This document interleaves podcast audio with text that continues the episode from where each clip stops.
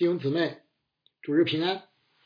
今天我们开始分享《路加福音》的第十六章，与上一章一样，本章依旧集中于主耶稣的教训，形式多为比喻或故事。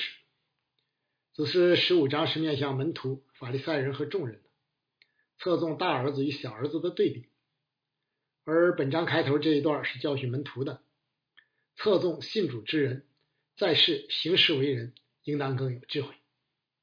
分享之前，我们先一同祷告。天父，感谢你启示你的话语，叫我们可以查验何为你善良、纯全、可喜悦的旨意。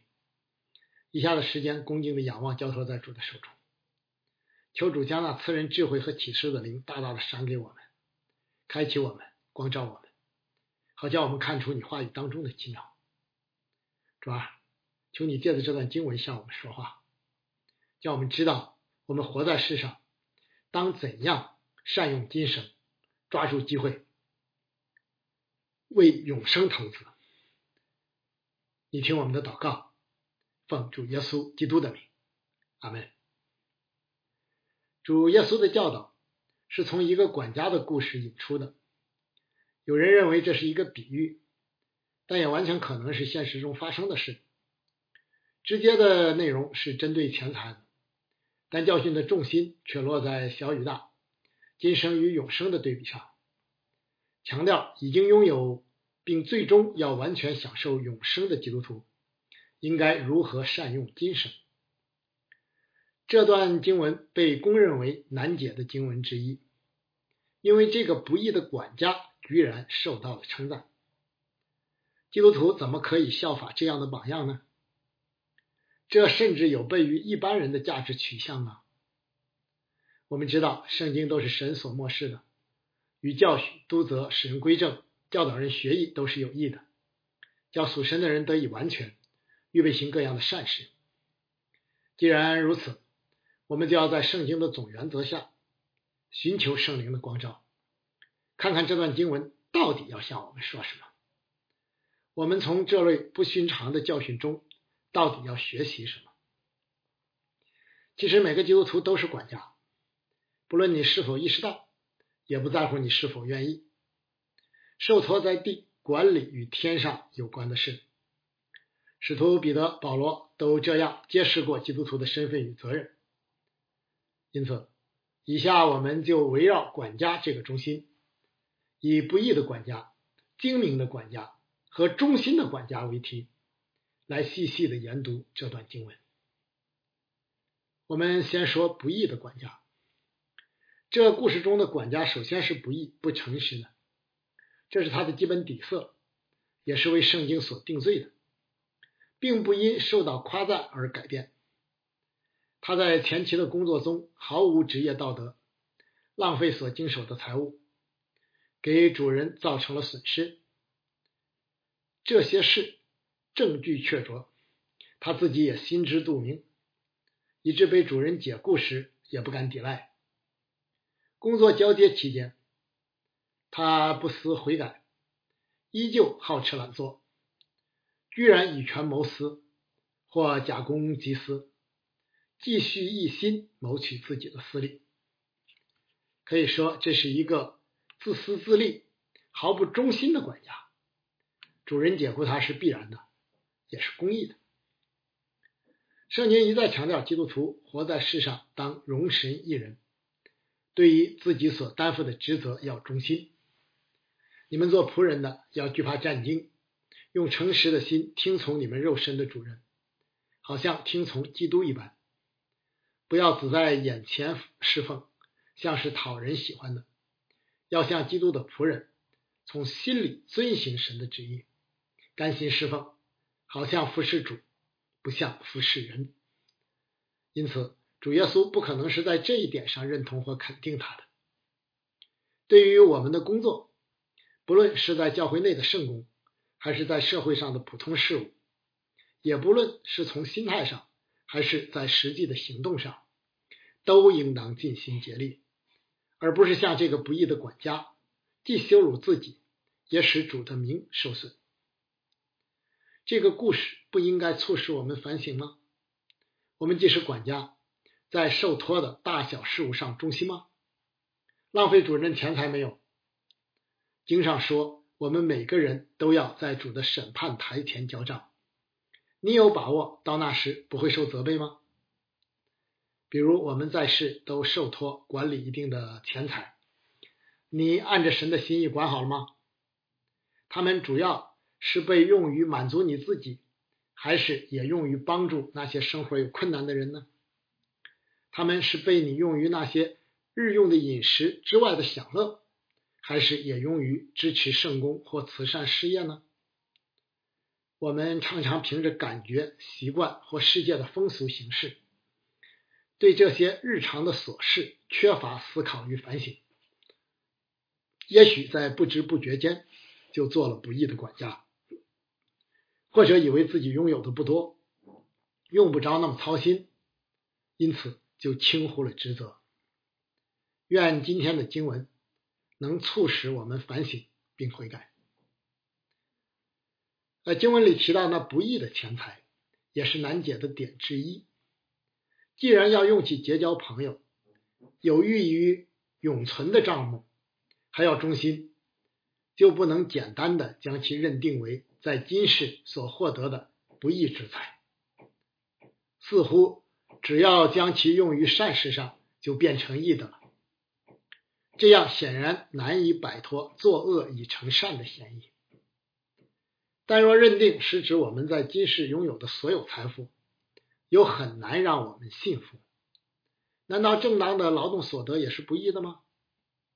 理解的关键在于，我们生活在其中的世界确实是一个不义的事件，其中的一切，包括钱财，都不可避免的受到了罪与恶的污染。钱财的取得、使用，乃至我们的动机。都可能包含或多或少不义的因素，比如这世界上有些工作是不讨神喜悦的，因此所取得的报酬就是不义的。即便那些正当的工作，谁又能保证其中完全的洁净呢？再比如，有些消费是没有益处的，在这些事上的花销就是不义的浪费。更何况贪财是万恶之根，我们存着贪心所获取的钱财，怎么会完全是义的呢？谁敢说自己与这些毫无瓜葛呢？不可否认，钱财的诱惑力是极大的，因此而跌倒的并不在少数。我们作为管家，切不可自欺，以为我们是钱财的主人，可以随意支配。主耶稣以不义的钱财提醒门徒，不仅是为引起门徒在地上的注意与思考，而且也是要引导他们注目望天。我们同样受托做时间的管家，光阴飞逝，我们足够珍惜吗？我们耗费在手机和游戏上的时间是不是太多了？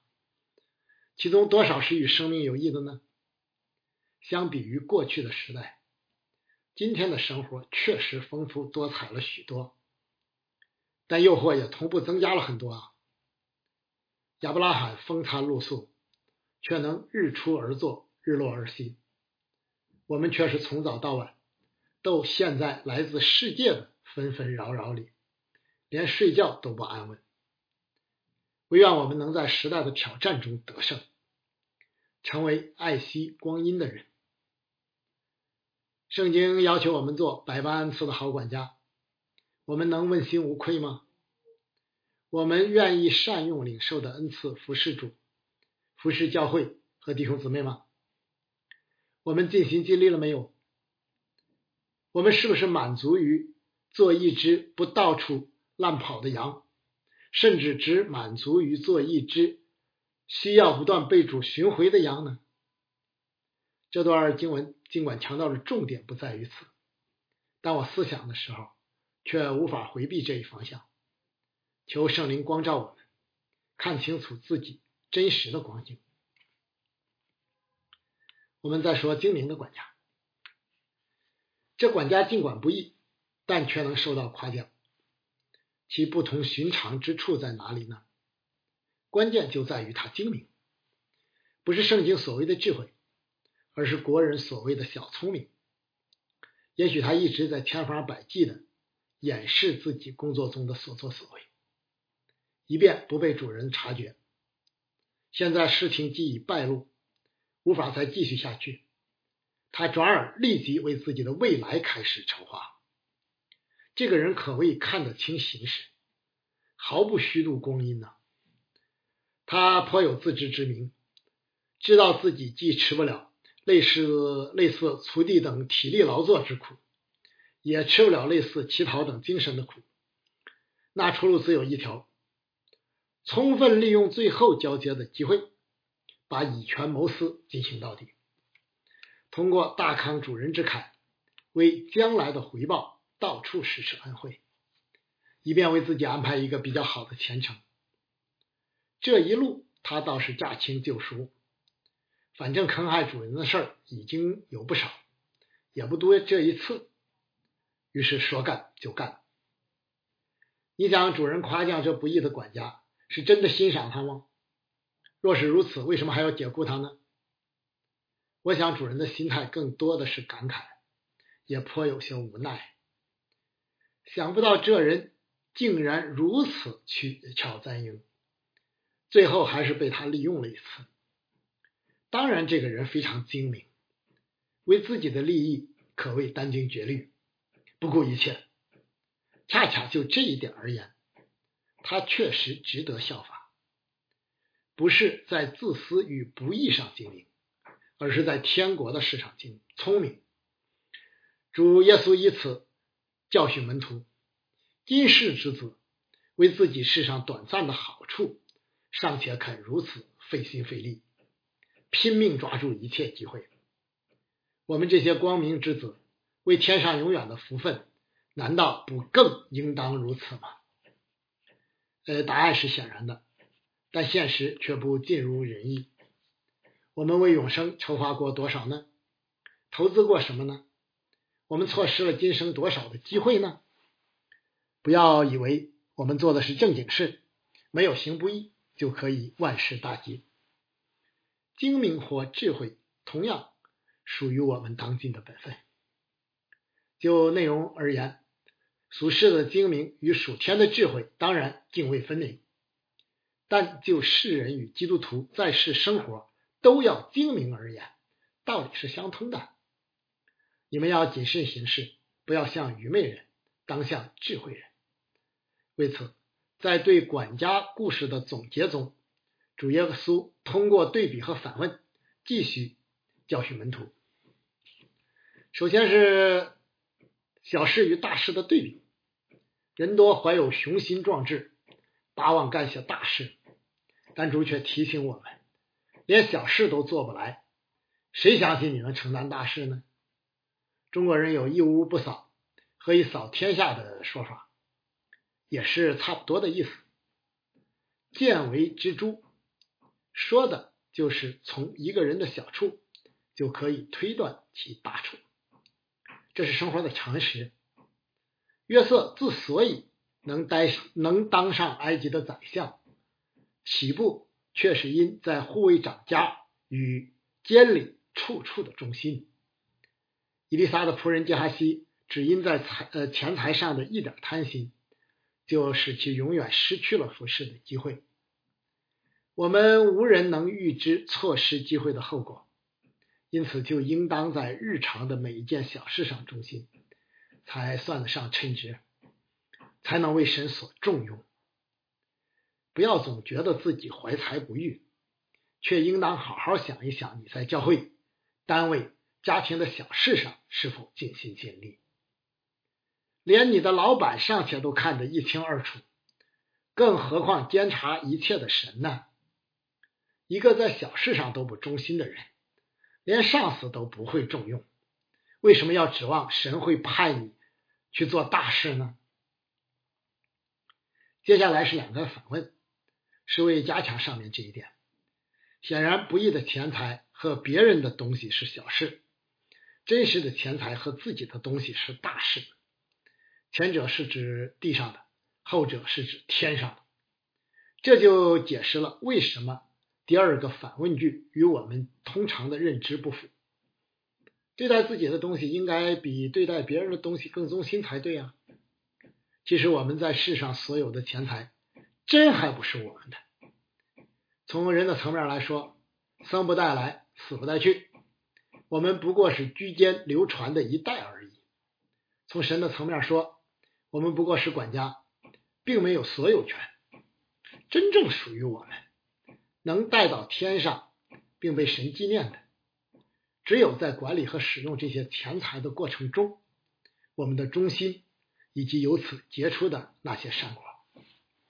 使徒保罗教导说：“不要效法这个世界，只要心意更新而变化，叫你们查验何为神的善良、纯全、可喜悦的旨意。”你的价值观在信主以后是更新了，还是依旧和从前一样呢？哪个大，哪个小？哪个属今生？哪个属永生？哪个属自己？哪个属别人？我们切莫糊涂啊！最后，我们说忠心的管家，主耶稣显然是教训门徒要成为忠心的管家，正如使徒彼得和保罗后来所明确教导的：你们要互相款待，不发怨言；个人要照所得的恩赐彼此服侍，做神百般恩赐的好管家。人应当以我们为基督的执事，为神奥秘式的管家。所求于管家的是要他有忠心。所谓忠心，首先就是要除去一切不义，因为非圣洁，没有人能见主。任何与罪有关的，都不可能讨神喜悦，也不可能是出于神的机会。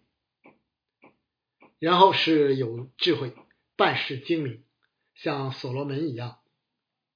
那些自私自利、投机取巧、只关注今生却忽略永生，而又自称是基督徒的人，最大的精明不是继续为此费心费力，而是应当赶快离开这一切，回转到神所喜悦的自守、公义、敬虔的生活之路。一个真正忠心的管家，不能只注重在一两个方层面。而应当是全方位的，落实到生活的点点滴滴。作为普通人，我们一生都未必有机会经历多少轰轰烈烈的大事，小事上的持之以恒就更应该是常态了。作为管家，该如何管理与使用钱财呢？首先，得财要正当，不取不义之财，就如保罗所教导的，总要劳力。亲手做正经事，就可有余分给那缺少的人。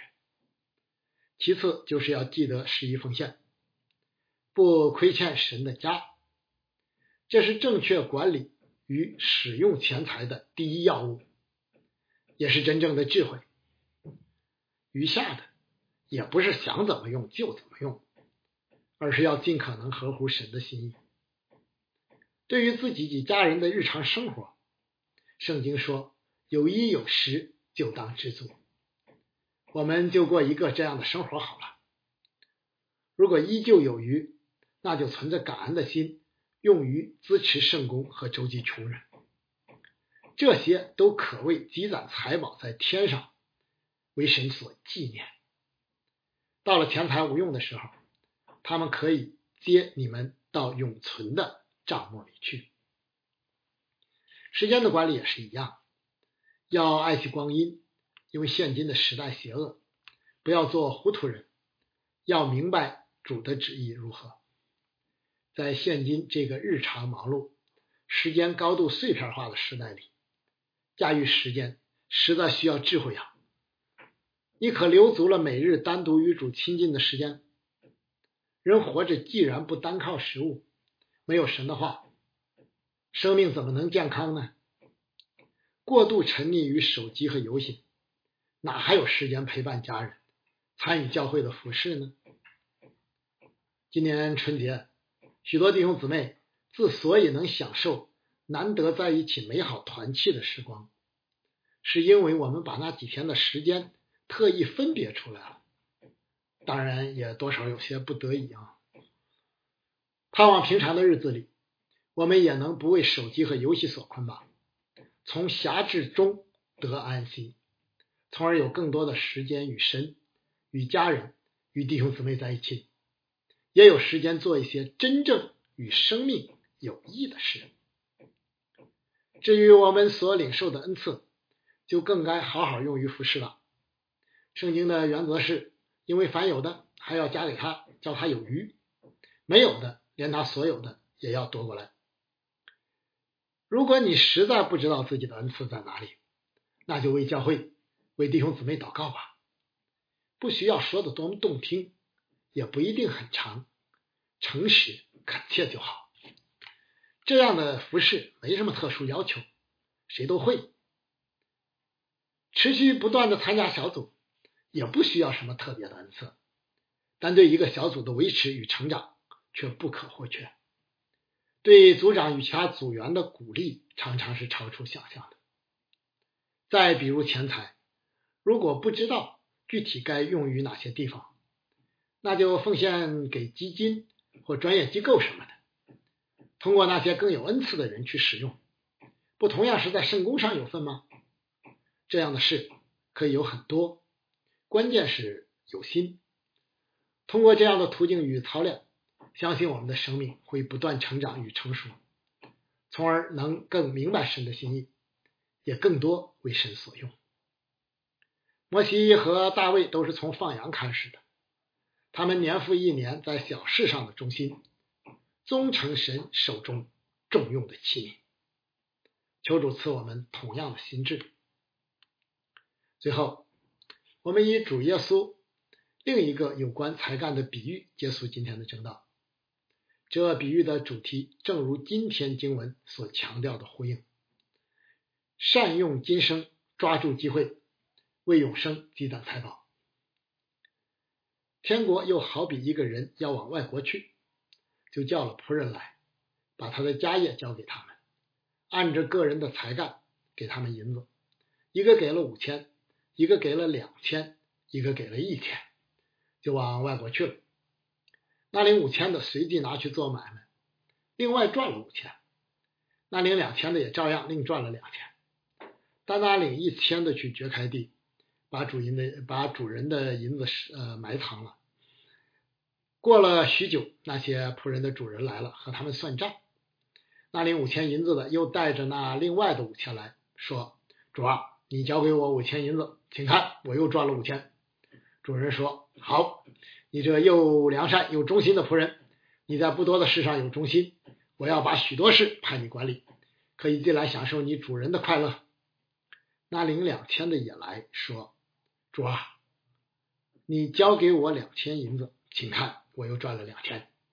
主人说：“好，你这又良善又忠心的仆人，你在不多的事上有忠心，我要把许多事派你管理，可以进来享受你主人的快乐。”那领一千的也来说：“主啊，我知道你是忍心的人，没有种的地方要收割，没有散的地方要聚敛，我就害怕，去把你的一千银子埋藏在地里，请看，你的原银子在这里。”主人回答说：“你这又饿又懒的仆人，你既知道我没有种的地方要收割，没有散的地方要聚敛，就当把我的银子放给兑换银钱的人，到我来的时候，可以连本带利收回，多过他这一千来，给那有一万的，因为凡有的还要加给他，叫他有余；没有的，连他所有的也要夺过来。”把这无用的仆人丢在外面黑暗里，